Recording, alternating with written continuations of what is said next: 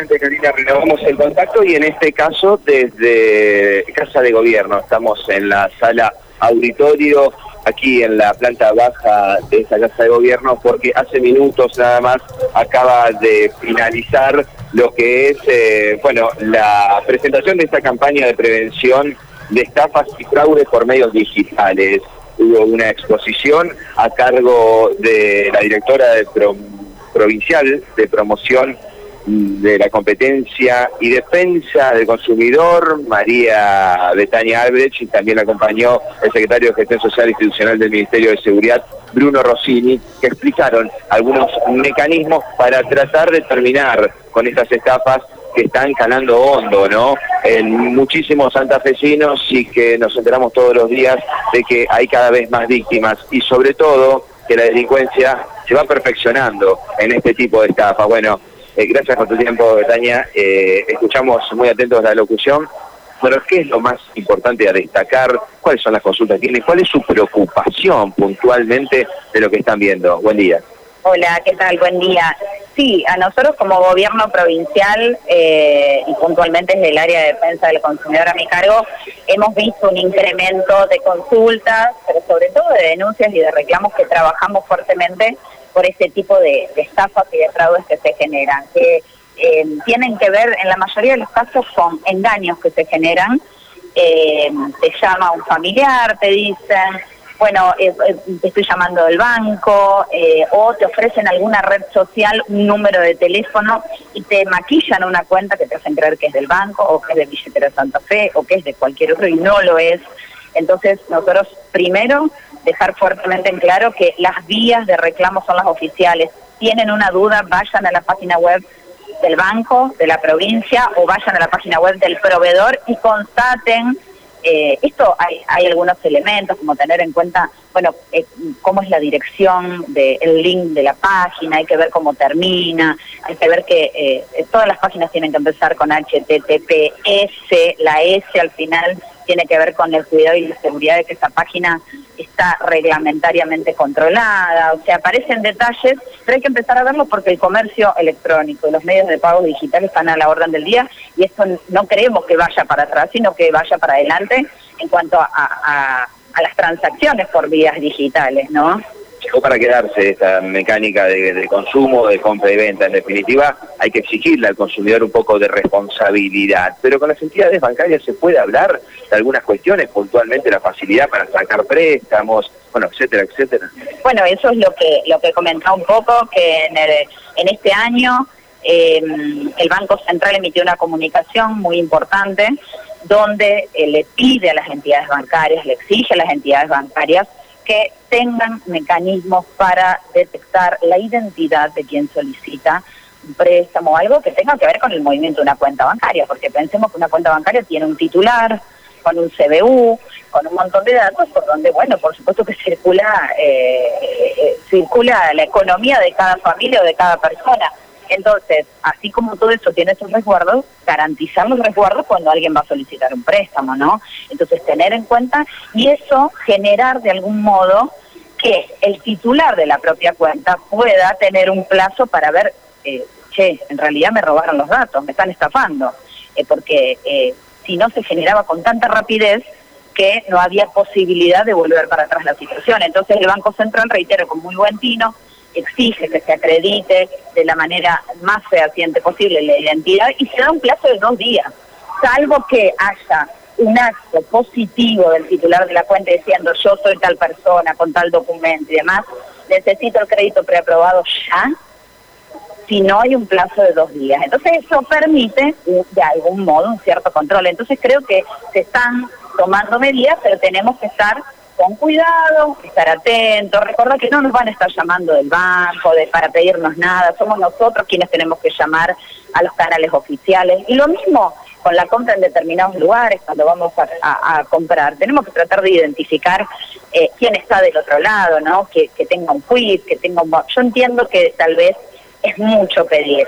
Eh, eh, a lo mejor no hace falta una tarea de inteligencia demasiado grande, pero simplemente los lugares donde compremos, sobre todo si lo hacemos por redes sociales, tener mucho cuidado, que sea un lugar reconocido, que sepamos de algún modo quién puede llegar a estar atrás, o que tenga determinados comentarios o seguidores, también nos puede determinar eso, porque el tema es que si yo hago una transferencia, una cuenta XX de, con un nombre de una persona, de un individuo, eh, porque compré en una red social y después eso no llega a buen puerto, no recibo el producto, no recibo lo que compré, no recibo el mueble, no recibo, bueno, tenemos un montón de reclamos de compras de ese estilo. Entonces, después, ¿qué hacemos? Ese es el tema. O sea, con todo el dinero que yo di y que no sé a dónde fue. Tengo mucho ahínco eh, y mucha eh, dedicación por parte de ustedes en la prevención, ¿no? En la prestar atención por parte del consumidor. Pero bueno, una vez consumada la estafa, ¿cuál es el primer canal eh, para que se puedan acercar? Digo, ¿Qué se le dice al estafado en este caso que por allí entra en una especie de limbo y no sabe cómo actuar? Sí, sobre todo se generan situaciones de mucha angustia, realmente nosotros lo vemos, de mucha angustia, muchas veces de vergüenza.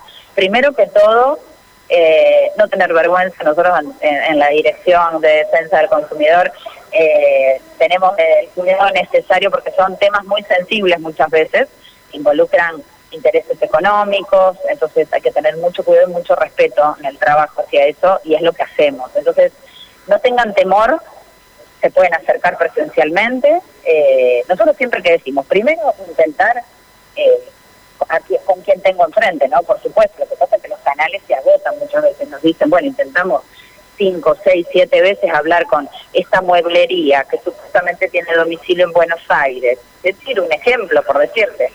Eh, tiene domicilio en Buenos Aires, lo compré a través de la página de Instagram, de la página de la red social Instagram no me están respondiendo, transferí el dinero a esta cuenta. Bueno, primero insistir, tratar de ver por todos los canales que tenga. Después, bueno, ya acercarse, por supuesto, con nosotros presencialmente. Estamos en, el Ministerio de Producción, Ciencia y Tecnología, en Boulevard Pellegrini, el 3100 en Santa Fe, en Mitro y Ricardone, tercer piso en Rosario, en la delegación del Ministerio. Se pueden acercar ante cualquiera de las oficinas municipales de información al consumidor. Hay más de 30 en toda la provincia que trabajamos articuladamente de la mano en todo.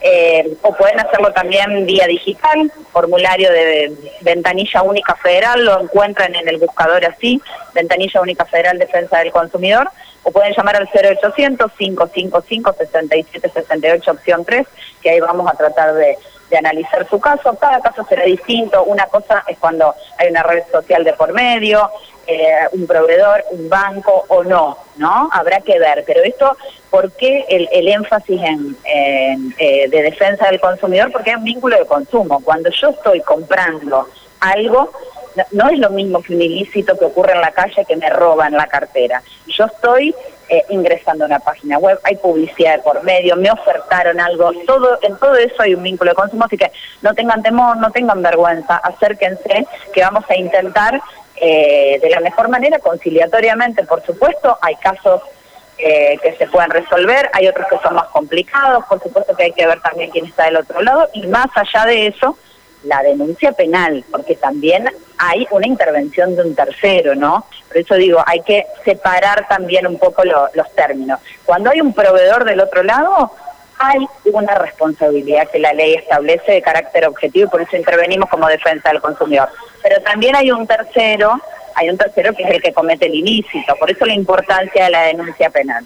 Muchas gracias, Gracias. Gracias. Bien, la palabra entonces es de María Betania Albrecht, quien es eh, la directora provincial de promoción de la competencia y defensa del consumidor. Bueno, dando cuenta de esta situación, mucha preocupación, ¿no? Porque ven que cada vez eh, caen más eh, santafesinos en las telarañas de las estafas y bueno, y no sé si les quedó la misma sensación. Hay que hacer hincapié, constante tratando de hacer hincapié en la prevención, digo, en la responsabilidad mm. personal de cada uno de entender que los tiempos cambiaron y que hay que tener ciertos elementos al alcance de la mano que hoy son fundamentales para no caer bueno en esta en esta red de estafa digo. Cómo no perder de vista una tarjeta de débito o de crédito a la hora de pagar tan sencillo como eso bueno estos eh, algunas cuestiones más eh, quizás tecnológicas, de ver el HTTPS que termine esa dirección de cualquier página, bueno, y así un montón de situaciones como por ejemplo que nadie te va a llamar del banco o no entrar nunca hablando por teléfono un cajero, pequeñas cuestiones que vamos a tener que empezar a adaptar a nuestra vida cotidiana. Tal cual, tal cual. Los bancos también se tendrán que adaptar y darnos más seguridad. Y por último, consumado el hecho, hacer la denuncia. Por más de que uno no tenga expectativas de que sirva para eh, mm, saldar alguna situación, pero hacer la denuncia por lo menos para que conste. Es así, Mati. Gracias, ¿eh? Quedamos en contacto.